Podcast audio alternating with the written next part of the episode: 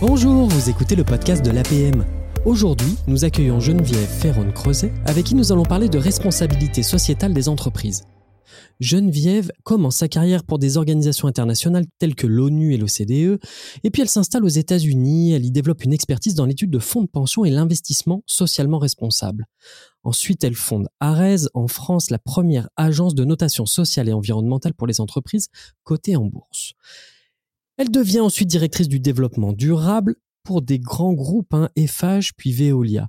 Et aujourd'hui, elle est directrice de Profil, un cabinet de conseil qu'elle a créé en stratégie et prospective durable. Mais dis donc, Geneviève, quel parcours Et encore, tu sais pas tout. J'ai pas tout dit encore. Qu'est-ce que j'ai oublié, Geneviève? Euh, Non, sérieusement, euh, tout... non. Je, je suis vice-présidente du Shift Project. Ok. C'est un think tank sur la décarbonation de l'économie. Euh, et puis, tu pourrais dire que je suis enseignante à Centrale, dans le groupe des écoles centrales, sur les sujets d'économie circulaire. Voilà. Ah, tout ça, je l'avais dans mes notes, mais je l'avais skippé, c'est vrai. Hein. Oh, j'ai voulu, j'ai voulu aller. Euh... Ah bah non, mais je me suis, je me suis précipité. Et puis, tu es vice-présidente de la Fondation Nicolas Hulot, encore ou plus? Moi, je ne le suis plus depuis juin dernier, en fait. J'ai arrêté après 8 ans. Je l'ai été pendant 8 ans. Et en juin dernier, j'ai, euh... bah, ça va faire bientôt un an que j'ai arrêté. Mais je suis toujours vice-présidente du Shift, qui est ainsi un beau bébé. Ah, alors là, on voit, euh, on voit une grande variété, mais quand même un fil conducteur. Est-ce que, à travers ta carrière et l'évolution, on peut euh, noter un peu l'évolution de ces sujets-là, de responsabilité sociétale des entreprises au sens large? Est-ce qu'il y a des points de jalon que toi tu veux euh, ponctuer et qui, qui, correspondent aussi au mouvement que tu as pu faire dans ta carrière? Oui, c'est vrai que je suis un peu tombée dedans, un peu comme Obélix. Alors, ce sont des sujets qui ont gagné en maturité, mais pas forcément dans le bon sens. Je vais m'expliquer. Euh, c'est des sujets qui, dans la, on va dire, euh, à la fin des années 90, c'était des sujets qui étaient installés, mais on considérait qu'ils étaient encore euh, émergents et on ne savait pas comment les intégrer dans une démarche économique ou dans la gouvernance des entreprises. c'était des sujets qui cohabitaient, mais un petit peu à l'extérieur. On était dans, on était dans une forme de, hum, comment dirais-je, d'interpellation d'interpellation des acteurs économiques qui, étaient, euh, qui gagnaient en puissance. Et donc, euh, le fil conducteur, c'était des grands pouvoirs, ça demande de grandes responsabilités. Donc, qu'est-ce que vous mettez, vous, entreprise C'est Spiderman, hein, c'est ça C'est Spiderman. C'est Spiderman et avant c'est Voltaire et avant c'est Platon. Mais c'est cette idée, effectivement, c'est Spiderman, c'est l'oncle de Spiderman d'ailleurs qui le. C'est son oncle c'est son oncle qui, lui dit. Et c'était ça le début de la responsabilité sociale, c'est qu'on voyait que la toute-puissance économique était absolument débridée, euh, débridée d'ailleurs par une énergie euh, accessible, abondante, euh, et qui permettait de, voilà, de, faire en sorte que la liste de nos désirs soit infinie. mais qu'est-ce qu'on met en face en termes de responsabilité sur des sujets sociaux, environnementaux, etc. Donc là, le décor, il est posé à la, fin, mmh du, la fin du XXe siècle, le décret est posé, mais on n'arrive pas quand même à l'articuler complètement euh, avec les modèles de croissance dominants. Et, et ce que j'ai pu voir, moi, dans la bascule, si tu veux, c'est que le nice to have, c'est-à-dire c'est bien d'avoir une politique de responsabilité sociale, c'est nice to have, comme on dit. C'est bien parce que ça, ça nous rend fréquentables, respectables. C'est cosmétique un peu à ce moment-là. C'est un peu cosmétique, c'est un peu superficiel. Euh, ça devient maintenant vraiment un impératif, ça devient du must have ça devient du must-have parce qu'en l'espace de 20 ans, le monde a complètement changé. Il y a une sociétalisation beaucoup plus forte des enjeux économiques. Euh, et on voit que les, sujets environnementaux, notamment le changement climatique ou des sujets euh, sur la pollution chimique, sur l'érosion de la biodiversité, etc., euh, toute la protection du vivant, bah, ce n'est pas du nice to have, c'est tout simplement la matrice qui permet l'habitabilité de la planète et euh, qui va se rappeler à nous si on continue à être dans une volonté de toute puissance. Donc là, il y a quelque chose qui, est un peu un signal d'alarme et on se dit, mais comment est-ce qu'on intègre ça à nos modèles économiques, euh, à nos modèles de financement, euh, à, à, nos modèles de gouvernance? Et c'est une question qui est vertigineuse parce qu'on a tellement tardé qu'on a une impression finalement d'impuissance et on ne sait pas comment l'attraper. Donc voilà, moi j'ai un peu traversé cette époque-là, si tu veux. Je, suis passée du damage control, si je reste sur uh-huh. l'anglais, comment est-ce que je gère mes externalités en essayant de faire le moins pire possible, à l'intégration de ces enjeux dans la stratégie de l'entreprise. Alors tu as cité là déjà plusieurs choses qui peuvent euh, être des, axes ou des points d'entrée. Donc tu as parlé de la gouvernance, tu as parlé du marché, euh, tu as parlé de, euh, du financement. Mm. si on si on s'arrête sur celui-là, toi c'est un peu c'est comme ça que tu es revenu en France avec une idée de fond qui était de dire euh, bah tiens on va essayer de rentrer là où aujourd'hui on peut pas euh, le, le, le, les, les, gestionnaires les dirigeants de l'entreprise ne peuvent pas dire non à qui? Ben les seules personnes c'est les investisseurs. Et donc le, le, point de départ là de ton retour c'était ça. C'était finalement de d'essayer d'influencer ça avec euh, les de l'investissement socialement responsable, dit ISR. Moi, j'ai découvert cet acronyme. Hein. Oui, c'est même moi qui ai déposé le nom à la MPI. Euh, ah, écoute, c'est, tu mets le doigt sur quelque chose qui est le début justement de la bascule. C'est-à-dire, à, à partir du moment où les investisseurs se rendent compte que dans leur logique de risque, s'ils n'intègrent pas ces sujets socio-environnementaux, ils vont détruire de la valeur, on a déjà, enfin, on est déjà au milieu du guet. Mais j'ai mmh presque envie de te dire, c'est pour des raisons qui sont liées à la bonne gestion de risque. On n'est pas sur le sujet des valeurs. Tu vois, c'est-à-dire que j'ai besoin de savoir si j'investis dans une poubelle environnementale, dans une bombe à retardement social. Et qui peut me le dire? Ou dans une gouvernance, dans, dans une entreprise où la gouvernance est vraiment problématique. Mais dans un monde très libéral, finalement, euh, dans, une, dans un monde euh, globalisé et très libéral, finalement, c'est un point d'entrée qui paraît assez plein de bon sens. Et puis, le territoire des valeurs est beaucoup plus discutable. Celui-là, finalement, là, tu t'intéresses à ce qui, qui peut vraiment les faire bouger. quoi. C'est ça. Et donc, de, mon approche, mon approche était, était vraiment pragmatique. C'était de me dire, mais finalement, pour que les choses bougent, il faut que les investisseurs viennent à ces sujets. Et pour que les investisseurs viennent à ces sujets, il faut impérativement être sur la logique du risque, parce que c'est le seul langage qu'ils comprennent. Et pour être sur la logique du risque, il faut qu'on puisse leur fournir des informations de qualité, euh, leur permettant d'arbitrer euh, dans différentes classes d'actifs sur des entreprises qui sont plus ou moins avancées sur ces sujets-là. Euh, mais, mais, en toile de fond, donc moi ce que je fais est complètement respectable et très institutionnel, ça n'existe pas.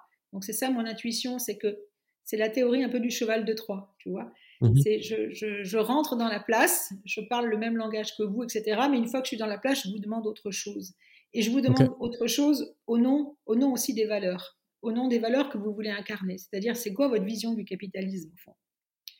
Et alors, euh, sur ce point-là, excuse-moi, euh, donc ce que je comprends, c'est que quand, toi tu reviens des États-Unis, que tu fondes Arès, il n'existe rien et on n'a pas de moyen d'obtenir des infos qui sont, euh, alors si on, va, on va voir si j'ai bien compris, hein, qui doivent être, pardon, comparables, mmh. récurrentes et puis objectives. Hein. C'est un peu le critère. On doit pouvoir faire du reporting, en fait. on en est où C'était il y a combien de temps ça? C'était en 97. On en est où en 2022 de ça? Alors en 2022, euh, alors là on a beaucoup avancé, mais peut-être pas de la bonne manière. Je vais m'expliquer. On a beaucoup avancé parce que quand je crée mon agence de notation en 97, euh, tu peux pas l'imaginer, mais il n'y avait pas de rapport développement durable, il n'y a pas de rapport RSE, il n'y a, même pas de rapport environnement, il n'y a même personne en entreprise qui est en charge de ces sujets-là. Et donc là, en l'espace de 15 ans, les entreprises, pour répondre aux demandes du marché, vont mettre en place du reporting et mettre en place des fonctions de RSE, développement durable, etc., qui euh, vont faire le pivot entre ce qui se passe dans l'entreprise et la demande des marchés ou des parties prenantes. Donc les entreprises vont beaucoup se mobiliser. Entre-temps, le législateur, moi je me suis beaucoup investi pour la loi NRE 2001, qui a demandé, qui a mis sur les rails le premier reporting extra-financier, parce que en créant mon agence de notation extra-fi, je, je, me suis aperçu qu'il manquait un détail, c'est-à-dire que j'avais une belle méthodologie, mais j'avais pas les datas tu vois. C'est comme si tu crées une voiture, mais tu oublies de mettre de l'essence. Donc, ça ne pouvait pas avancer. Donc, il fallait absolument que le, le, cadre normatif incite les entreprises à produire des données, de façon à faire tourner mes modèles. Donc, ça, ça s'est fait au début des années 2000. Et après, le marché est, euh, est vraiment euh, monté en puissance, puisqu'il a trouvé de l'utilité dans ces informations. Alors, on a beaucoup avancé, mais pas pour des bonnes raisons. C'était pour des raisons qui étaient de répondre à une forme de nouvelle compliance. Ah oui, parce que tu dis euh, ce qui a dicté ce mouvement, c'est le marché, et vu de notre fenêtre, on avait l'impression que c'était plutôt la réglementation et les, normes. Donc on est d'accord là-dessus. C'est les deux. tu, as raison. tu as raison. C'est-à-dire que si on n'avait pas eu la réglementation, et en France, on a été les premiers à l'avoir avec la loi NRE 2001, ça a été vraiment très structurant, et c'est l'Europe d'ailleurs qui nous a suivis. Donc c'est parce que le, le, législateur a demandé de la mise en place de reporting avec des seuils, avec des effets de seuil de plus en plus contraignants. Et donc, c'est parce qu'il y a eu des données venant d'entreprises sur une base qui était, on va dire quand même volontaire, mais avec un peu une épée dans le dos. Eh bien, plus les données s'accumulaient, plus on pouvait les traiter et plus j'ai pu faire mon job, comme tu l'as dit, des données objectives, récurrentes et comparables. Après, c'est au service de quoi? C'est ça la question qu'on n'a pas encore tranchée. Et alors surtout, tiens, me vient une question. Est-ce que ça concerne tout type d'organisation? En, là dans les années 2000 ça, ça, concerne tout type d'organisation euh, lucrative, oui. C'est-à-dire privée ou publique, commerciale. Oui, c'est mutuelle et coopérative. D'accord, donc tout le monde, concrètement, tout le monde doit euh, fournir un rapport. Mm. Euh, à quelle fréquence?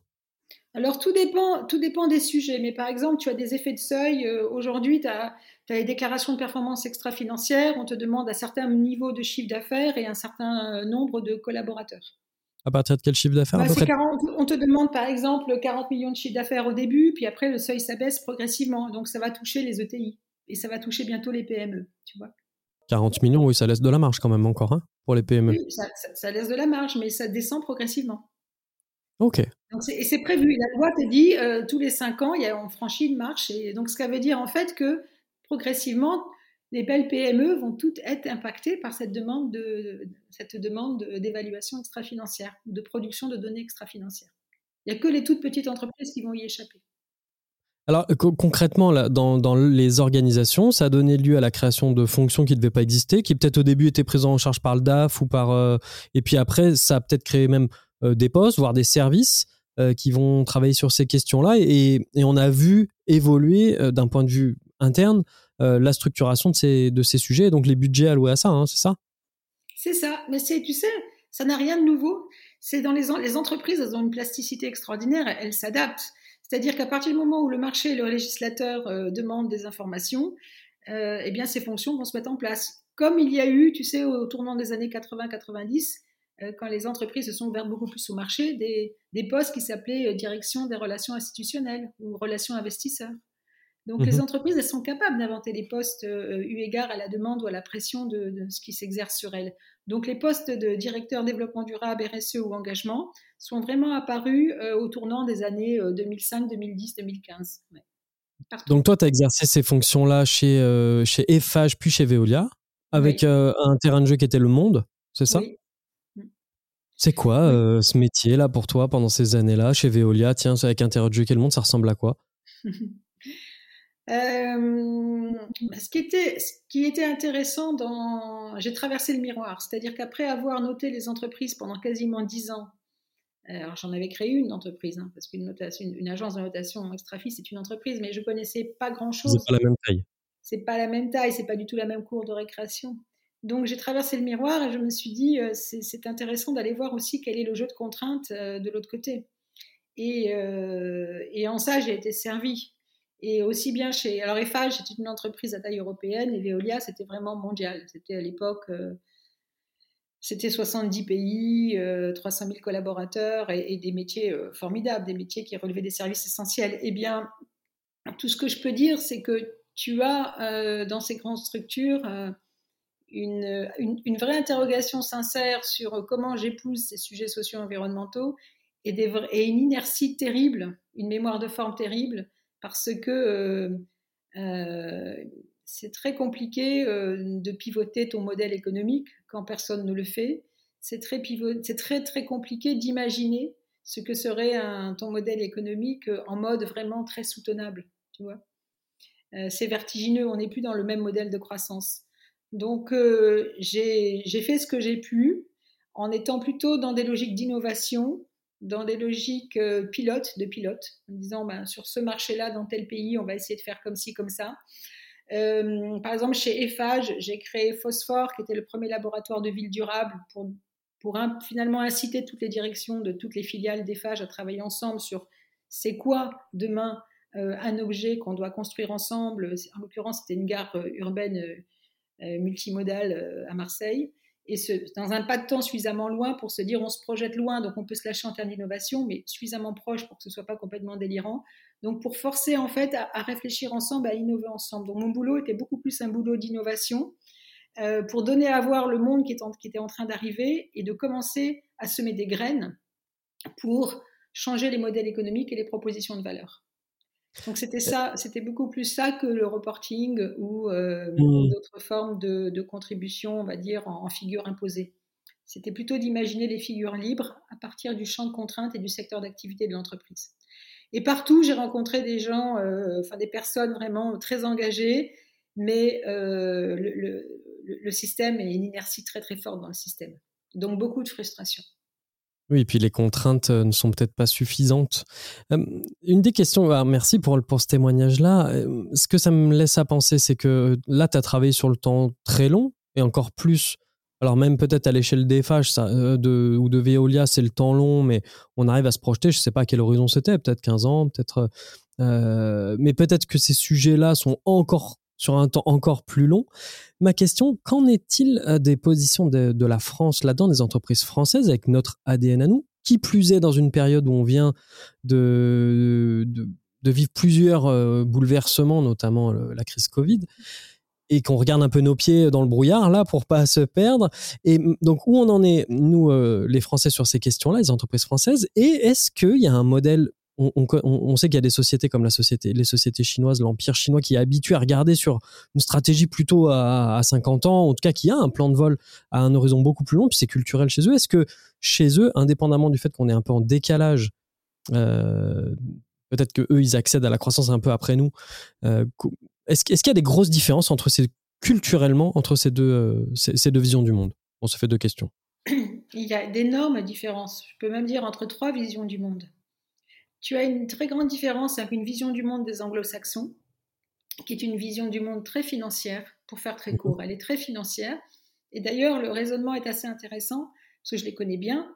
C'est de dire une vision du monde financière, pour que précisément euh, les entreprises soient rentables et profitables, on va forcément intégrer ces sujets sociaux et environnementaux puisqu'ils sont facteurs de rentabilité et de profitabilité. Mais on ne mhm. part pas de ces sujets-là. On part par la finance et, bah, et, on va les traiter. On va, on va, on va les traiter parce que euh, c'est potentiellement des facteurs de risque. C'est ce que je t'ai expliqué. Mhm. Et ça, c'est un capitalisme très financier, euh, actionnarial, où il y a une asymétrie forte en faveur de l'actionnaire. Après, tu as le capitalisme d'État chinois, qui est très différent. Bah, je pense que c'est pas la peine de le décrire, où là, tu es sur des temps très longs, mais surtout sous la planification, avec finalement un seul arbitre qui est le Parti communiste et qui décide qui fait quoi et comment. Et donc, toutes les modalités de création et de partage de la valeur sont arbitrées au nom de cette, de cette entité euh, supérieure euh, qui là n'a pas à dire que la notion de partie prenante, la notion de droit de l'homme, la notion sociale ou environnementale, il n'y a que le sujet environnemental en Chine qui arrive encore à trouver sa place. Oui, parce que la question des ressources est fondamentale dans leur stratégie à eux. ils ont un enjeu énorme. Et ils pensent très très long terme, mais ils font des choses qu'on est incapable de faire. Par exemple, la Chine a décidé qu'on ne touchait pas à ses forêts pendant 100 ans. On est incapable, nous, de faire, de faire une telle, de décider une telle chose. Donc, ils sont vraiment dans le temps très long. Euh, on touche pas aux forêts, mais ça veut dire qu'on va les toucher partout ailleurs sur la planète. Tu vois, donc euh, c'est bon. Et nous, au milieu, les Européens, je dirais qu'on a une vision du capitalisme qui est un capitalisme partenarial, qui est un capitalisme où, les, où on essaye d'équilibrer, c'est-à-dire de faire jeu égal entre nos valeurs et euh, la nécessité d'être dans des modèles économiques performants. C'est-à-dire que le retour aux valeurs, le retour au sens, c'est quelque chose qui est plus fort que dans le capitalisme euh, anglo-saxon. C'est pour ça que ces sujets de responsabilité sociale sont énormément portés par l'Europe et en particulier par la France. Euh, il y a plein de questions qui me viennent. Est-ce que tu penses qu'il va y avoir un point de bascule où le marché va vraiment sérieusement euh, être moteur dans, cette, euh, dans ce virage-là, en particulier en Europe, où tu dis que le système de valeur est plus présent, on va dire, dans les régulations que dans le reste. Est-ce qu'on le voit arriver, ça? Oui, tu, tu, le vois, tu le vois arriver, par exemple, euh, l'Europe, le, droit européen, et d'ailleurs l'Europe est une construction normative, donc y compris sur ce sujet de la responsabilité sociale et environnementale, il y a eu beaucoup d'avancées. Euh, sur le reporting extra-financier, maintenant, c'est à l'échelle européenne. Pour les investisseurs, tu as euh, ce qu'on appelle une taxonomie environnementale. Taxonomie environnementale, c'est un prisme à partir, à travers lequel les investisseurs vont pouvoir évaluer la soutenabilité des secteurs dans lesquels ils investissent. Donc, tu vois, ça, ça n'existe nulle part ailleurs. là, tu viens de citer tous les critères sauf le marché. Hein. Oui, mais c'est pour, euh, pour guider justement les acteurs du marché. D'accord. Donc s'il n'y a pas le bâton, on ne bougera pas, quoi. S'il n'y a pas le bâton, alors je dirais, je vais nuancer. S'il n'y a pas le bâton et s'il n'y a pas un cadre, un, cadre clair dans lequel se mouvoir, on ne bougera pas. Donc c'est aussi bien, euh, c'est une demande de règles du jeu. C'est pas qu'on veut que l'État joue le, jeu à notre place, c'est de dire donnez-nous un terrain de jeu, donnez-nous les règles et on va jouer le match. Mais si on n'a pas de visibilité sur les règles, si l'arbitre ne fait pas son job, si c'est pas clair, alors ça va être le chaos. Et je pense que l'Europe euh, est plus avancée euh, dans cette perspective-là, dans cette, dans cette organisation, dans ce système-là. Ok, euh, l'individu, il, y, a deux axes et je voudrais bien qu'on développe l'un puis l'autre. Le premier, c'est donc euh, l'individu en tant que citoyen.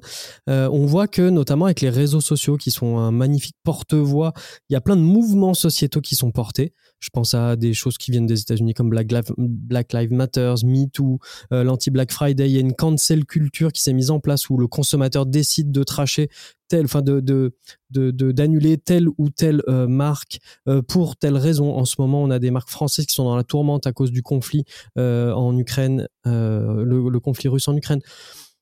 Est-ce que tu vois venir, toi, des mouvements qui viendraient du peuple, du consommateur, du citoyen, et qui feraient accélérer Céline, notamment quand on sort de deux ans de pandémie Covid, qui a eu une influence quand même énorme sur la conscience citoyenne et la prise de conscience de, de la nécessité de bouger. Est-ce que tu vois arriver des choses ou pas du tout? Alors, Je vois arriver des choses, mais elles ont toujours existé. Elles se réveillent. Elles ont toujours existé. Ce que tu décris sur le. Ça a existé aux États-Unis. Quand moi je travaillais aux États-Unis à la fin des début des années 90, euh, il y avait eu déjà ces mouvements de boycott des entreprises pour des pays, des entreprises qui étaient dans des pays qui ne respectaient pas les droits de l'homme, l'Afrique du Sud, il y avait la, question irlandaise, il y avait aussi la question du droit des consommateurs. Donc, il y a toujours eu une ébullition beaucoup plus forte dans les pays anglo-saxons sur des sujets qui étaient liés effectivement euh, à des questions de diversité, de transparence, de droit de la consommation, droit de l'environnement. Nous, on n'est pas du tout en France dans une culture de boycott, c'est n'est pas notre culture. Euh, je, vais être un, peu peut-être comment dirais-je, euh, peut-être cynique ou lucide, mais ce que je vois, c'est qu'il y a beaucoup plus de peur de lâcher un certain niveau de vie. La peur du pouvoir d'achat, elle est beaucoup plus forte et elle est mmh. beaucoup plus angoissante que euh, la demande sociale euh, en matière de responsabilité sociale des entreprises. Et les mouvements qui interpellent D'ailleurs, ce qui se passe en, Ukraine est un excellent cas de RSE. Rester ou ne pas rester en Russie, aider ou pas aider les Ukrainiens, on est bien sur un sujet de valeur. Là, on est mhm. clairement sur un sujet de valeur. Et tu vois bien que les arbitrages sont des arbitrages extrêmement aigus par rapport à l'exposition qu'on a euh, dans, ces pays-là. Et, à la fin, qu'est-ce qui tranche? Le juge de paix C'est quoi? C'est le profit ou c'est les valeurs? Donc on est vraiment dans un cas d'école. Mais à part des, sujets qui sont, euh, qui sont aussi tranchés et, sur lesquels on peut porter une lumière aussi crue, euh, je dirais que c'est la nouvelle génération qui va probablement nous, nous, nous apprendre le plus dans cette demande de sens, d'alignement et d'utilité versus les enjeux qui sont notamment les enjeux environnementaux euh, qui vont, être, euh, qui vont impacter brutalement leur, euh, leur vie, c'est-à-dire demain et la nôtre. Donc il y a un sentiment d'urgence qui est porté par les, par les jeunes générations et pas toutes. Mhm. La peur de voir les conditions de vie se dégrader, maintenant ça devient une angoisse parce qu'on sent confusément qu'on a d'ailleurs tellement tardé que tout va nous exploser en même temps à la figure parce qu'on euh, n'a rien fait sur le plan de la souveraineté énergétique, on n'a rien fait sur la transition écologique, on n'a rien fait sur la souveraineté alimentaire, on n'a rien fait sur le partage des inégalités. c'est vertigineux. On a, on, a fait des petites choses, mais. Euh, là, on est à une semaine. On enregistre cet épisode. Euh, alors, quand il sortira, on sera bien après. On saura qui est le nouveau président pour les cinq prochaines années ou la nouvelle présidente. Mais aujourd'hui, on enregistre. On est à une semaine des élections et c'est pas un sujet majeur qui est sur la table et qui est dans le débat public. Hein. Non, c'est pas un sujet. C'est pas un sujet majeur parce qu'au fond, le sujet majeur, c'est euh, euh, mon train de vie, c'est mon pouvoir d'achat. Et euh, mm-hmm. et c'est pas même s'il y a des irruptions, même s'il y a un éveil des consciences, même si tu vois qu'il y a des signaux quand même qui sont très importants. Tu parlais de signal. Euh, les bullshit jobs, beaucoup de personnes qui, euh, qui euh, se disent mais moi j'ai pas forcément envie de passer du temps dans une entreprise qui n'a aucune utilité où mon travail n'a pas de sens. Ça, il faudra être très très attentif à ça parce que peut-être qu'il va s'en suivre un, mouvement de déconsommation ou de reconsidération des, des fondamentaux de la consommation. Donc ça, c'est des signaux émergents auxquels il faudra être très attentif. Mais le signal dominant aujourd'hui, il est plutôt un immense besoin de protection un immense besoin de protection alors que les temps vont devenir de plus en plus incertains. Et euh, ce besoin de protection, il va en priorité être adressé aux entreprises, qui restent un des piliers de la cohésion sociale. Alors ben merci parce que là tu, tu, tu, me fais la passe décisive pour ma dernière question euh, que j'avais ouverte tout à l'heure. L'autre euh, façon de s'engager en tant que citoyen, c'est aussi de choisir l'entreprise dans laquelle on travaille. On entend beaucoup parler de la quête de sens, en particulier des nouvelles générations euh, et de la recherche de sens. On voit qu'il ça, ça fait bouger un peu les entreprises qui sont sur des secteurs en tension pour le recrutement, avec augmenter sa désirabilité, engager ses collaborateurs, les garder bien sûr pour pas qu'ils partent à la concurrence. Dans quelle mesure peut-on espérer que ça, ce soit un levier motivant, motivateur pour nos entreprises françaises? C'est une, bonne question. Je pense qu'il y a plusieurs jeunesses. Il y a une jeunesse qui est éduquée, qui va être très en demande euh, de sens euh, et qui va euh, faire très attention. Et même d'ailleurs, la notion de carrière, c'est vraiment, on, voit qu'avant, ma génération, celle de mes parents, on était plus sur la carrière et on sacrifiait tout à la carrière et on restait dans une entreprise. Ça, c'est complètement derrière nous. Le besoin de sens, d'alignement, euh, le besoin de, formation permanente, c'est-à-dire d'être en capacité de comprendre la complexité du monde et donc de se former et d'avoir euh, différentes cordes à, son arc, c'est quelque chose qui monte très fort. Donc tous les sujets de sens, d'employabilité, d'utilité, c'est des sujets qui vont être majeurs sur l'attractivité des entreprises parce que vraiment, ça je le pense, je, vois des entreprises dans des secteurs où je me dis, mais comment vont-elles faire pour recruter demain? Notamment par rapport à, à, à, ces postes, peut-être à ces postes d'encadrement. Comment elles vont, elles vont je, me demande, parce qu'en plus, ce n'est pas le levier du salaire qui va faire venir les, candidats ou les candidates. Après, il y a une autre jeunesse, il y a celle qui n'a pas le choix. Voilà, il y a celle qui n'a pas le choix. Et qui est majoritaire. Et qui est majoritaire. Et celle-là, euh, c'est d'autres sujets qui se poseront à elle. C'est probablement, alors là, les sujets d'employabilité sont des sujets communs. Mais comment est-ce qu'on fait en sorte pour euh, assurer à cette jeunesse-là un travail qui soit en phase avec les enjeux de leur génération? Et il y a beaucoup de. Et là, on peut dire les choses positivement. Peut-être que retravailler dans l'agriculture, dans l'agroforesterie, la, dans l'agroalimentation, euh, peut-être travailler dans le bâtiment. Enfin, il y a beaucoup de secteurs qui vont, être en première ligne euh, dans le domaine de l'adaptation aux, enjeux écologiques et climatiques, qui vont retrouver du sens et de la proximité. Et donc, c'est notre responsabilité d'inventer ces, d'inventer ces, ces nouveaux métiers, de faire en sorte qu'on puisse en vivre décemment et que ça nourrisse le sens pour ceux qui n'ont pas eu la chance, forcément, dans leurs études, euh, de pouvoir se frotter à ces questions. Geneviève, un grand merci pour cet échange à bâton rompu, sans langue de bois. On aurait pu avoir peur de, de RS, enfin d'être dans du euh, greenwashing, d'être dans une forme de, euh, allez, de, de, de, de, ouais, de, de, de ronde jambe, euh, de bisounours. Euh, merci, ça fait du bien, un peu de lucidité, des, des pistes concrètes et puis un message d'espoir pour nos jeunes, parce que effectivement, de l'espoir, on en a plein et euh, il y a plein de pistes euh, pour aller changer le monde petit pas par petit pas ou alors grand pas par grand pas, mais c'est pas un long fleuve tranquille. Un grand merci pour cet entretien. Merci à toi Rémi et puis bonne chance pour la suite. merci.